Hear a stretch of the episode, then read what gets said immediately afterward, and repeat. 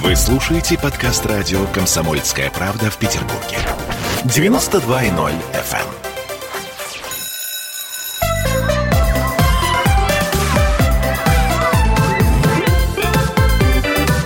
Родительский вопрос. 11 часов и 3 минуты в Петербурге, и мы начинаем разговор о наших детях. Сегодня мы поговорим о наших повзрослевших детях. А, нас попросили сделать а, тему и поговорить о том вообще, когда дети становятся взрослыми. А сегодня в нашей студии, как всегда, психотерапевт Аглая Датышидзе. Аглая, привет. Привет. И психолог Дмитрий Рабинович. Дмитрий, здравствуйте. Привет всем.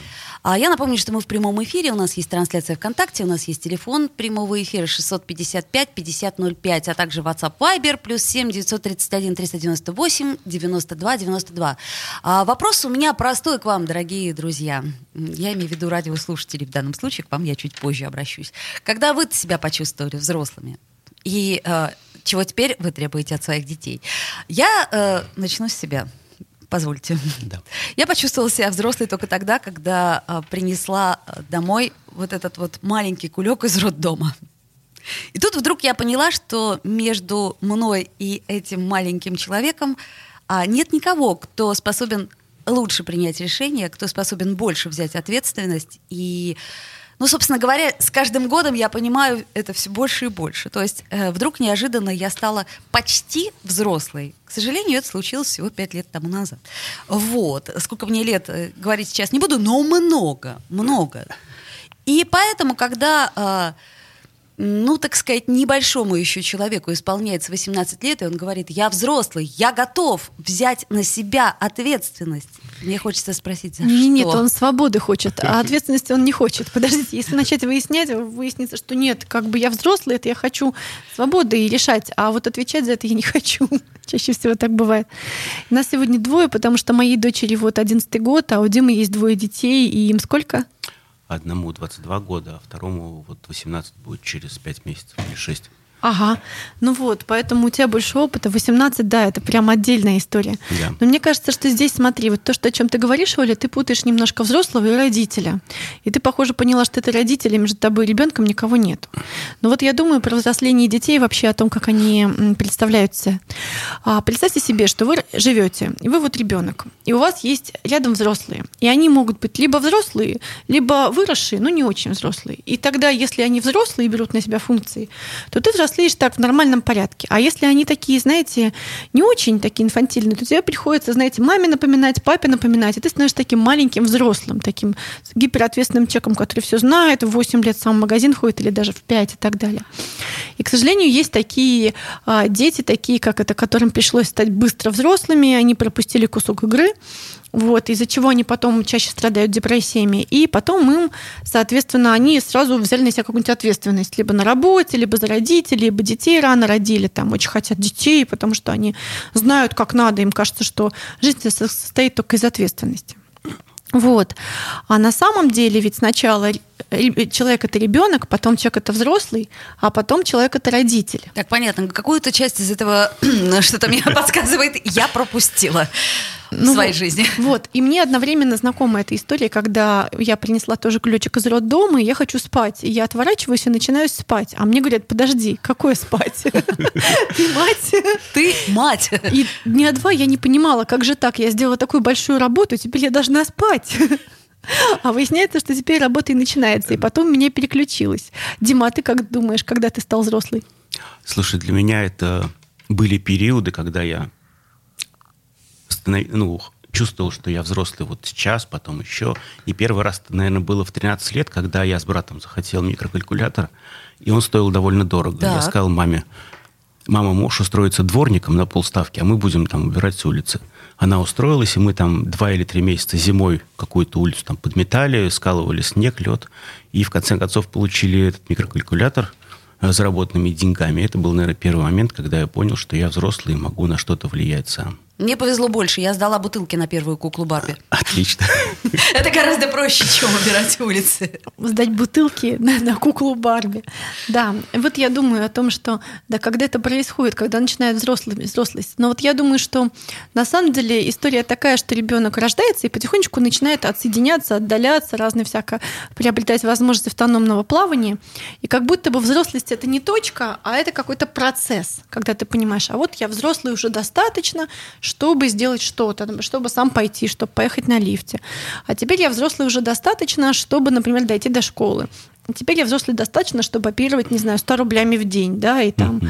если я объемся конфет на эти 100 рублей, то, пожалуй, мне больше 100 рублей не надо, потому что... Именно на эти конфеты. Я потрачу эти 100 рублей по-другому. Да, если как бы я могу распорядиться какой-то суммой денег и так далее, вот, и потом, значит, там всякие начинаются гражданские права и так далее, и это вообще отдельная история. Нужно же вообще представлять, где ты живешь, да, в какой стране, зачем, почему, куда ты дальше собираешься, иметь какое-то стратегическое видение. А пока ты, я думаю, думаю, что, во-первых, один у тебя нет семьи.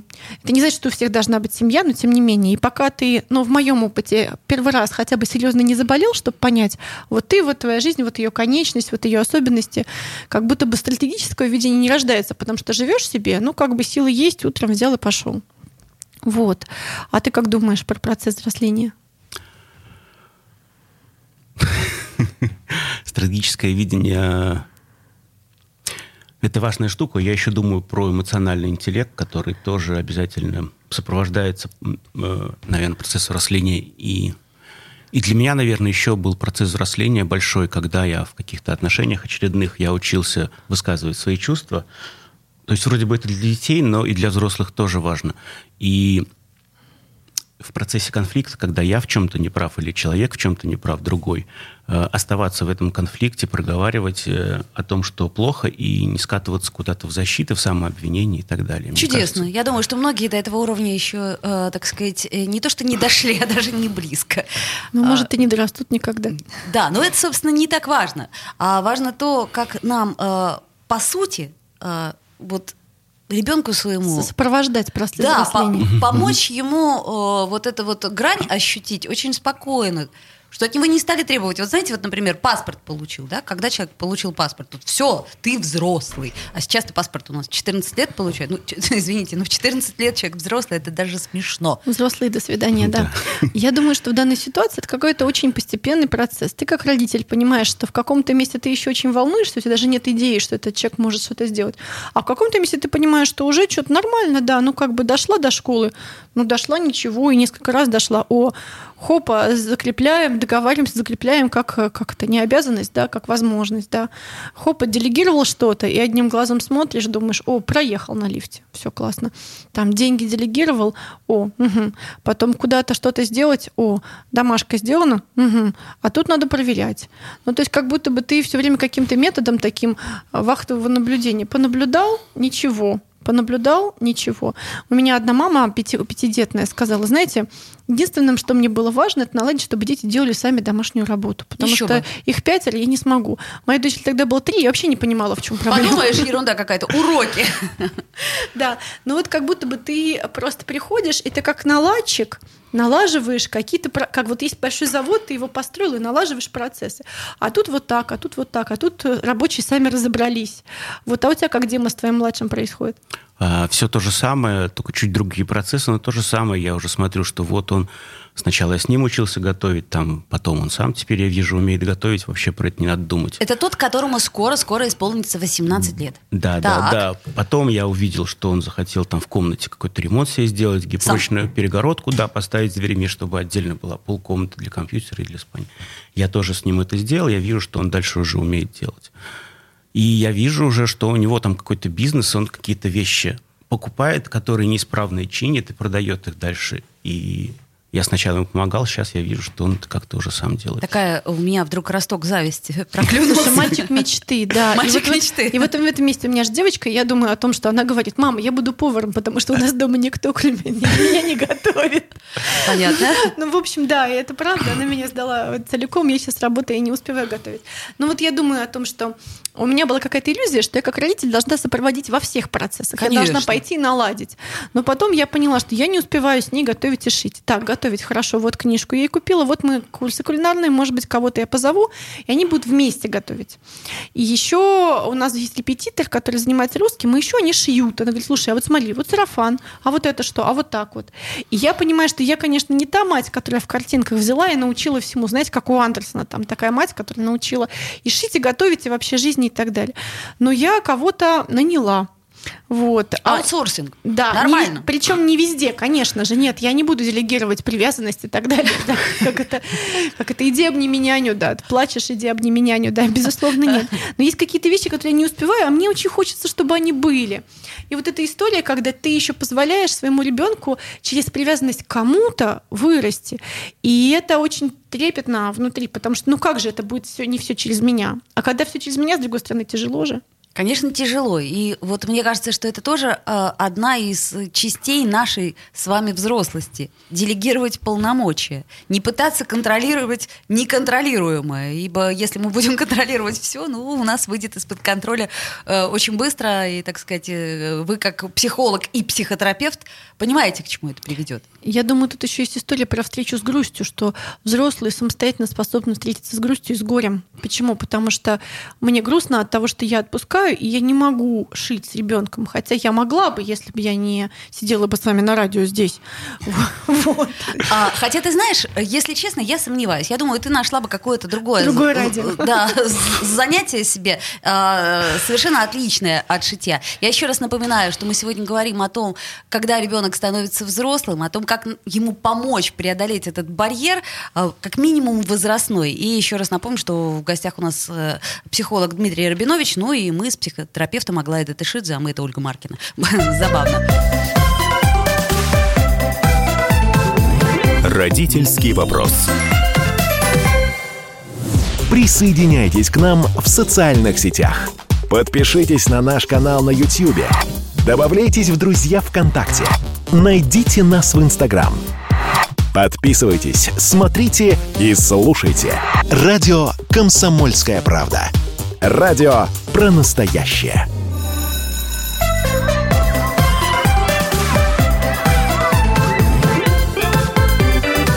Родительский вопрос. 11.16 в Петербурге. Мы продолжаем наш разговор о взрослении. И у нас в студии Аглая Татышидзе, психотерапевт, и э, психолог Дмитрий Рабинович. Э, смотрите, согласно мнению большинства, женщины, это я говорю про соцопросы, взрослеют гораздо раньше мужчин. А вот насчет того, как рано взрослеет сегодняшняя молодежь, мнения разделились. 34% уверены, что нынешние молодые взрослеют раньше поколения их родителей. Ха-ха, странно, да? Э, чему в чем именно взрослеют? Прежде всего способствует технический прогресс и обилие информации. 27%, э, ну, примерно в том же возрасте, а 25% считают, что взрослеют позже, чем предыдущее поколение. Это я говорю про э, соцопросы. Вот, всего лишь. Это как люди думают, это как да. это выяснение стереотипов. Вот я думаю, знаете, о чем? О том, что понятно, что у детей доступ к информации больше, но это не значит, что они взрослеют. Мало того, есть какая-то преждевременная, как это, дефлорация информации, да, или даже насилие информационное. Даже это происходит не потому, что кто-то запихивает, а просто потому, что это из всех углов.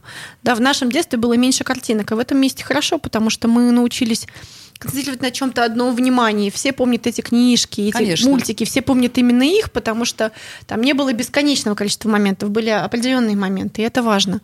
И вот мне кажется, что с одной стороны, с точки зрения информированности там про секс, про то, что, откуда, куда девается, какие страны бывают, конечно, они более информированы. Но одновременно мне кажется, что они менее устойчивы вот, в плане импульсов, и, соответственно, им сложнее волю направлять. Если им сложнее волю направлять, им сложнее добиться чего-то конкретного, потому что они раздергаются своим вниманием по пути.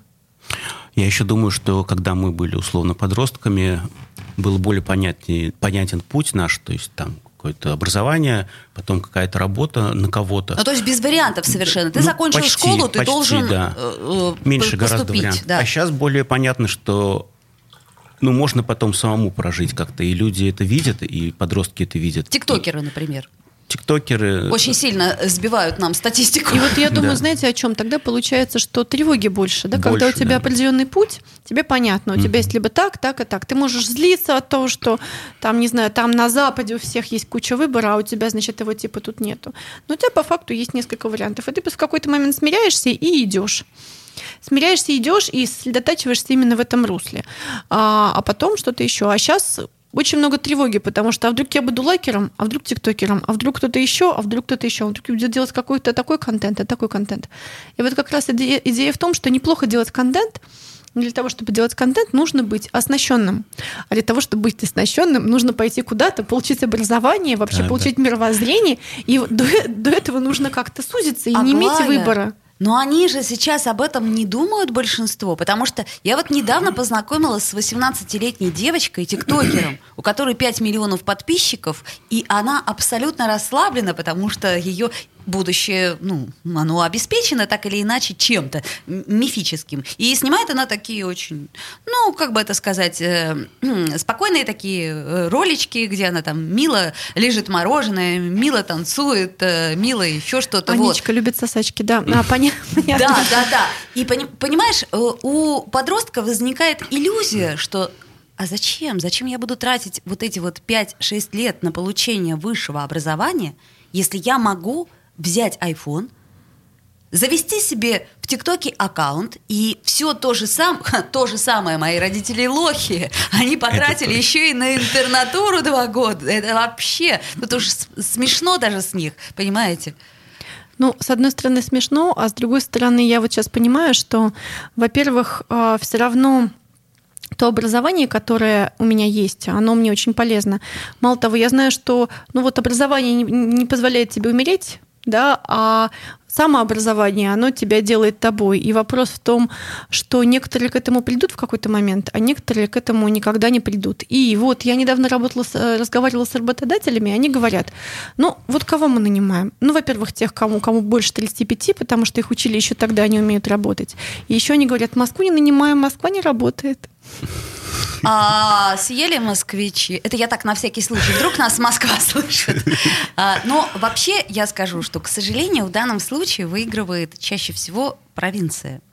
Почему выигрывает провинция? Потому что у них э, еще такие, э, э, ну, в каком-то смысле домостроевские понятия. То есть надо то-то, надо закончить школу, надо выучиться, выучиться. Надо пойти работать, желательно параллельно это все делать. А у нас, ну как, ну а, особенно в Петербурге, вот эта вот инерция, когда у тебя вроде как есть квартира и родители, о, еще ТикТок, ну вообще. При этом мы не настолько, э, так сказать, отвязны и э, безбашенны, как москвичи, да, что вот прям вот сразу так, потому что есть какие-то культурные традиции, да, есть семья, у нас э, люди из хорошей семьи, там, которым все-таки говорят, нет, ну надо же как-то закончить. Меня, например, пугали ПТУ, не знаю, чем вас пугали, то мне говорят, если ты плохо закончишь школу, ты пойдешь в ПТУ. Я думаю, боже мой, ПТУ, какой кошмар. В 2020 году все мечтали быть дворниками, потому что можно было ходить по улице и спокойно подметать, и никто никого не ловил. А как у тебя дети? Вот у тебя есть старший Дима, у тебя есть младший. Как они организуются?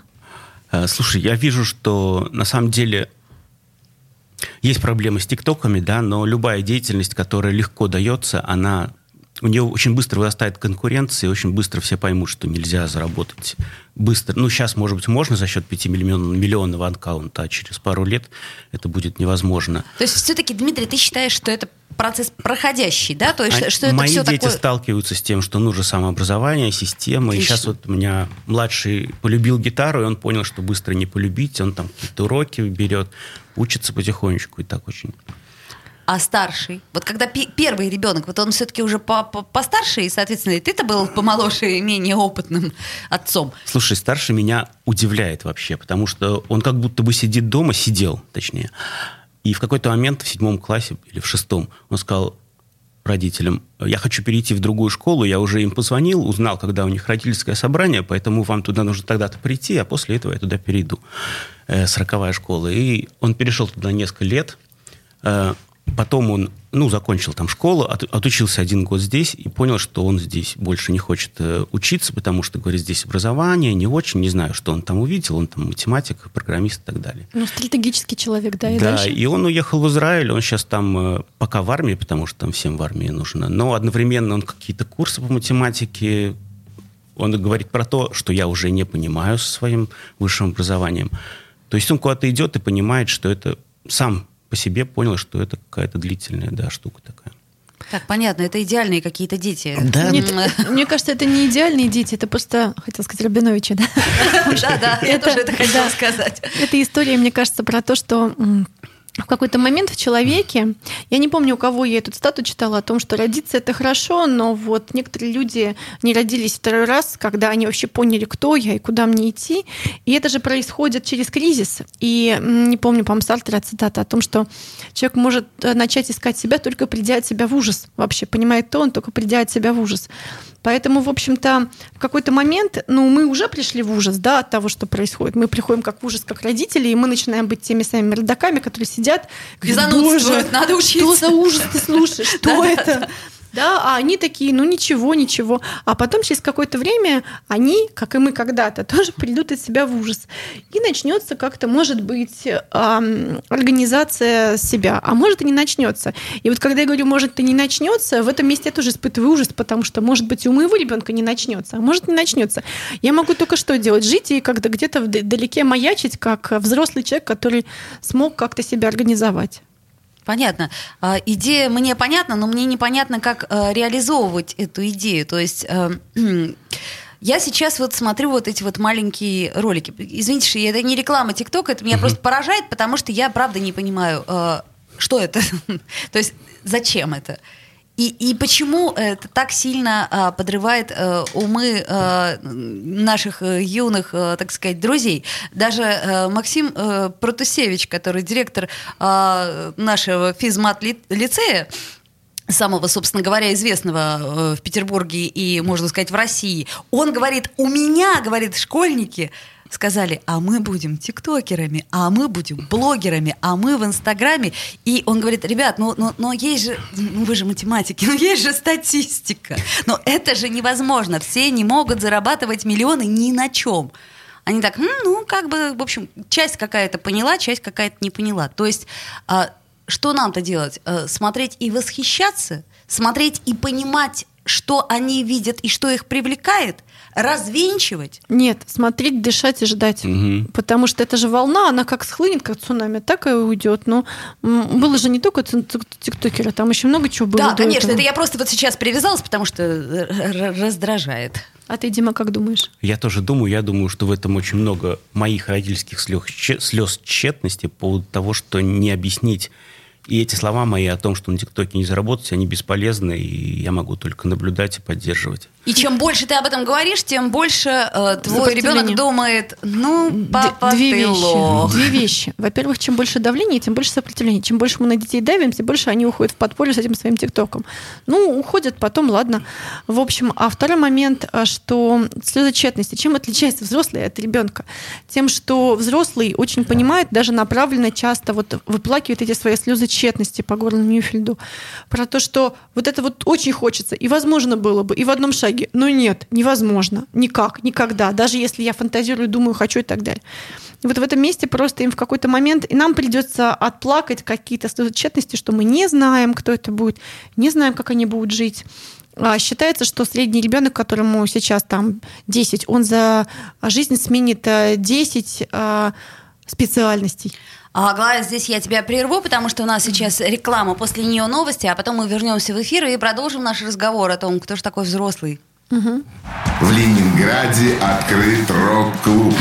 Рок-н-ролл жив пошли на работу к Борису Борисовичу Гребенщикову, и Борис Борисович сторожил эту баню. Первые рок-группы. Я говорю, а дай мне кассетку послушать. А я тебе, говорит, сейчас спою. И вот, видите, Цой, мне одному, он мне поет все. Восьмиклассницу, гуляю. И меня уже так вставило. Первые фестивали. И там, и там был сидячий зал, и там, и там было жюри. Более того, жюри выдавало всякие грамоты и дипломы, которые впоследствии по жизни могли очень даже пригодиться. Юмор и настоящий драйв 80-х. Часто это заканчивалось все визитом в милицию.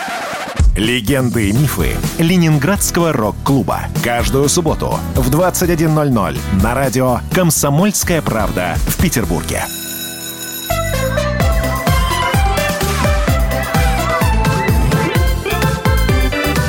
Родительский вопрос. 11.33 в Петербурге. Мы продолжаем. И у нас в студии Аглая Тышидзе, психотерапевт, и Дмитрий Рабинович, психолог. Мы говорим о чем? Мы говорим о взрослости. И говорим о том, как она наступает, наступает ли она вообще, и как нам помочь своему ребенку. А, ну что, друзья мои, на чем мы с вами остановились? Мы остановились на том, что, а, собственно, хорошо бы, конечно, ребенку а, помогать, да, потихоньку помогать, но при этом не душить. Ну да, вот у нас на самом деле есть с Димой такая программа, называется «На взросление взрослого».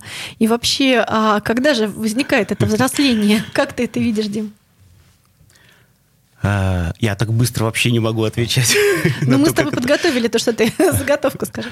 Да, просто для меня есть еще одна штука. Мы говорили на прошлом фрагменте о кризисах, и я думаю, что есть еще такая штука, как кризис среднего возраста, который приходит э, в разное время, там, от 20 до 50 лет. Он, да, на самом деле так. Прямо от 20? От 20 до 50 лет. Я не знаю, от чего это зависит, наверное, стоит еще по поисследовать связаны с тем, что есть какая-то программа, которую социум дает, родители дают ребенку, и потом как будто бы взрослому, и он занимается тем, что ему как будто бы интересно для других, ну, не по собственной внутренней программе, не абсолютно по внутренней. Потом сталкивается с тем, что он уже все это выполнил. Он там построил дом, он посадил дерево, у него даже сыновья начинают там или дочери вырастать.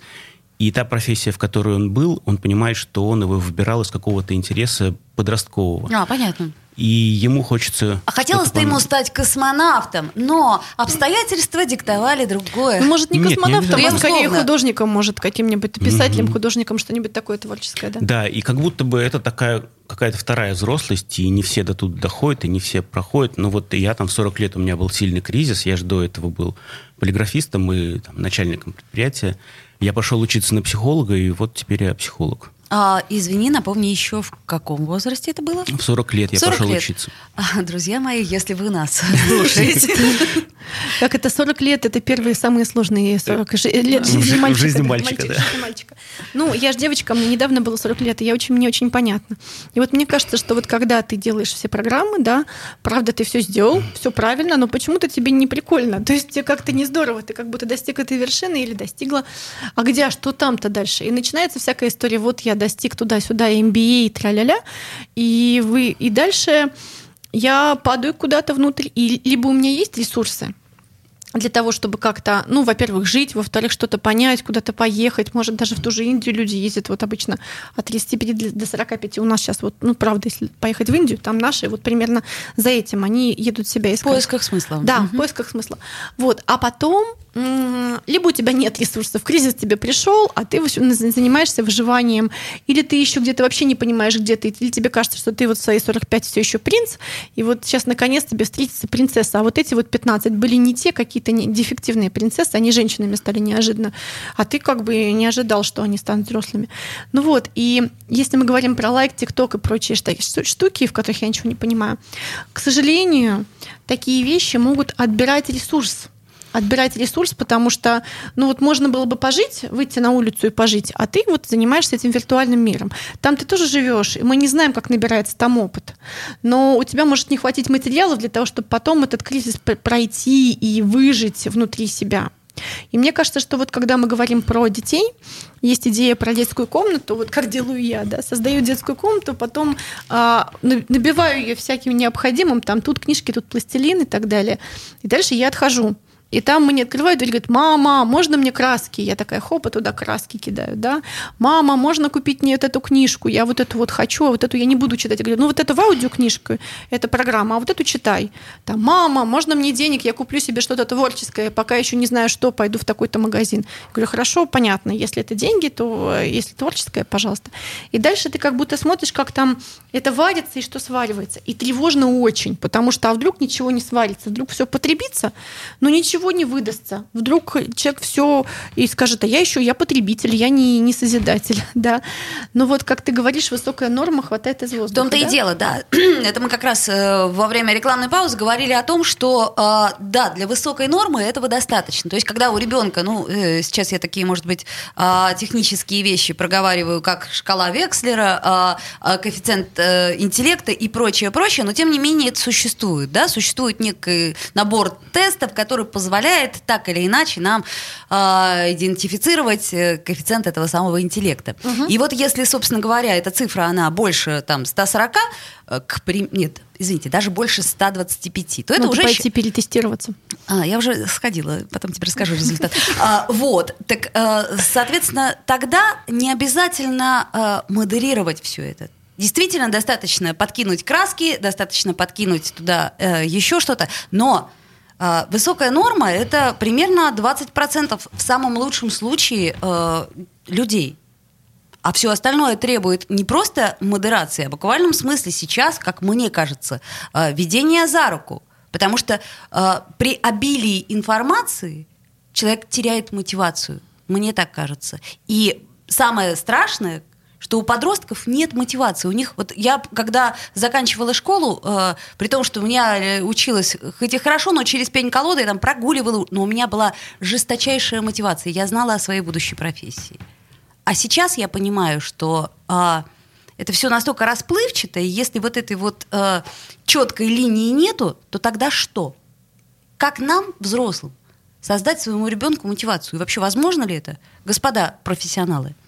Вот мне как раз э, кажется, что тем, что я слежу за ребенком, тем, что я говорю, что нужно это или это, и надеюсь, что мотивация потом возникнет, она так не возникнет. Мне кажется, что она возникает как раз, когда человек видит, что он э, что-то делает, вкладывает, и сначала, когда он ребенок, он получает сразу же ну, там замок, например, строит. Когда он чуть старше, он понимает, что он там должен полдня постро... ну, что-то сделать, чтобы получить результат. И мотивация возникает только, когда он понимает, что есть связь между тем, что я хочу, я делаю, и потом я получаю. Да, вот мне кажется, что в этом месте тоже... Э ну, я испытываю многие тревоги, много тревоги, нужно, хочется же, да, научить, как то, как это, как творить, как вот это и что. И, ну, во-первых, невозможно, а во-вторых, ну, мне кажется, что Здесь важно то, что я могу в каких-то местах, где я понимаю, что сейчас вредно. Мне, например, например ребенок говорит, а ты сидишь в телефоне, а я нет. Я говорю, слушай, я там работаю. Ну, у меня работа, все приложения там, это удобно просто. Я там не сижу. Вот. Я бы хотела его отложить, но у меня там еще куча неразобранных сообщений есть. А, ну да. Вот, то есть... Э, и мне кажется, то, что мы можем сделать на время, и мне нравится эта тема, как-то все-таки чуть-чуть подограничить. Другая большая тема, что ограничивать, почему тут люди, которые любят свободу, начнут э, сразу возбухать, но тем не менее ограничить каким-то образом или направить поток информации, чтобы она была только такая, только такая. Мы любим куда-то увозить. Вот у нас есть семейный лагерь, мы детей вообще в палатке увозим. Там так или иначе им приходится строить домики на деревьях, что-то такое делать, потому что у них нет так много вариантов, и гаджеты там не приветствуются. Да? То есть как будто бы создавать искусственно создавать еще дефициты. И вот дефициты всякого разного а, готового, но профициты материала. Да, пластилин То, что есть, было у нас в детстве, да? Рисунков нет. То есть, грубо говоря, то, что мы в детстве, приходя в магазин, видели, что там, ну, я имею в виду игрушечный магазин, что там очень, собственно говоря, немного э, всего, да, и если мы хотели играть, то мы играли сами. Я Но помню, есть пластилин. Но, да, есть пластилин, есть ромашки, которые помогали нам сделать яичницу, есть э, там одуванчики, есть листья, в конце концов, которые деньги нам помогали делать. Ну вот да, короче, в общем, поменьше готового, побольше материала и как-то побольше тщетности гибкости и чуть-чуть меньше давления. Но при этом, конечно же, и ограничение объема, ну, то есть ограничение какого-то, какой-то информации, чтобы ее пока не было. То есть, соответственно, сейчас я запретить. Ну, запретить iPhone, запретить планшет. Вот здесь, понимаете, когда что-нибудь говоришь, сразу те, кто радикальные, они Конечно. говорят, как запретить? Да-да-да. А я не говорю про запретить, вообще не говорю о том, что есть некоторые вещи, мы обсуждаем. Иногда с ребенком, слушай, а это что? А зачем? А зачем тебе это? А что ты хочешь? А как ты хочешь? А может вот так? А может так? О, а в лайке тебе нравится просто видео снимать. А вот это вот, а какое? Расскажи, а как? А что здесь? А что еще можно? То есть как-то, может быть, задавать еще какие-то развивающие вопросы и вообще находиться в таком креативном развивающем процессе. я еще понимаю, что есть отдельная такая штука. Дети, когда маленькие, с ними, оказывается, нужно играть. И оказывается, что есть много игр, которые вообще-то мне, как взрослому, совершенно неинтересны. Абсолютно. И происходит процесс адаптации, я ищу те игры, которые мне интересны тоже. Такое есть, ну и немного, но есть. И также и с компьютерами я могу найти э, какие-то программы, э, какие-то видео, которые мне с ним будут интересны, и которые его может куда-то подвигать. Ну, это да, это если у нас наличествует свободное время, слушайте, а у нас все равно должно быть, потому что если все как э, сказала Аглая, отдать, э, так сказать, на аутсорсинг, иди обними няню, потому что тебе грустно, э, все, мы, мы теряем, мы теряем Но ну, себя и теряем связь. Тут должно быть не свободное время, тут должно быть выделенное время. В свободное время это твое свободное время. Если ты думаешь, что твое свободное время время на ребенка это одно и то же время, то нет, потому что в это время ты очень хочешь позаботиться о себе и спать и есть или что-нибудь такое. Маникюр делать. Поэтому угу. время на ребенка это отдельное, грубо говоря, рабочее время. А, и то оно есть отдельно выделено. Планировать его надо именно так, да? Да, это время, когда у тебя есть ресурсы, ты уже о себе позаботился. И это не одновременно. Или если тебе важно дать пример заботы о себе или того, как ты устал и отдыхаешь, тогда да. Но если ты... У меня однажды дочь нарисовала несколько лет назад. Я веду какую-то встречу такую крутую. Рядом со мной дочь говорит, мама, мама. Я говорю, нарисуй меня. И она нарисует в картинку. И там, значит, такая большая кровать, я и такой живот написано «Мама, это ты дома, ты устала, ты отдыхаешь и спишь». И сразу все стало понятно, значит. Значит, да, чего-то не хватает нам. Да. Чего-то не хватает. Э, буквально 10 секунд у нас остается до конца нашего разговора. Я еще раз напомню, что Дмитрий Рабинович, Аглая Датышидзе, Ольга Маркина. Mm-hmm. Мы говорили о взрослении. Я надеюсь, что мы еще такой компанией соберемся обязательно. И, э, собственно, продолжим разговор о наших с вами детях.